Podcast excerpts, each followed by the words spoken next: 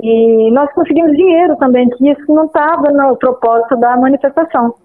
Então, muitas pessoas doaram e nós conseguimos arrecadar 726 reais, que eu já passei para o Amamos Animais, porque nós estamos com muitos é, animais em lar temporário precisando de ração e muitos filhotes. Nós estamos com mais de 15 filhotes de, de, de cachorro e mais de 17 de gatos. Então a gente precisa de vacinação. A gente precisa fazer a vacinação nesses animais. Então, esse dinheiro vai vir, assim, numa boa hora. Eu achei que foi muito legal aqui. Hum. E nós conseguimos distribuir em torno de 500 cartilhas.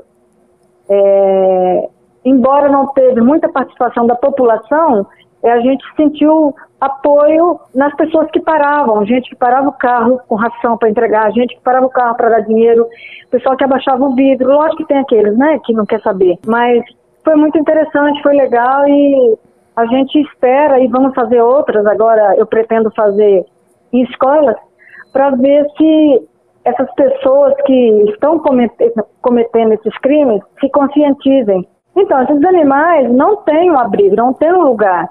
Nós, nós somos em vários protetores. Então, algumas protetoras é, é, da Lar Solidário, entendeu? Cuida a gente casa. É, elas cuidam em casa, a gente dá ração, né? Uhum. Por isso que eu solicitei ração é, e pedi, porque tava, tem muita, muito cachorro na casa das pessoas e é, a gente tem que manter esses cachorros, porque senão ninguém quer dar lar solidário, entendeu? Uhum. Então a gente tem que manter. Como que a gente mantém? A gente tem que dar medicamento, a gente tem que vacinar, ninguém quer ficar com o cachorro em casa sem vacinar, a gente tem que dar ração.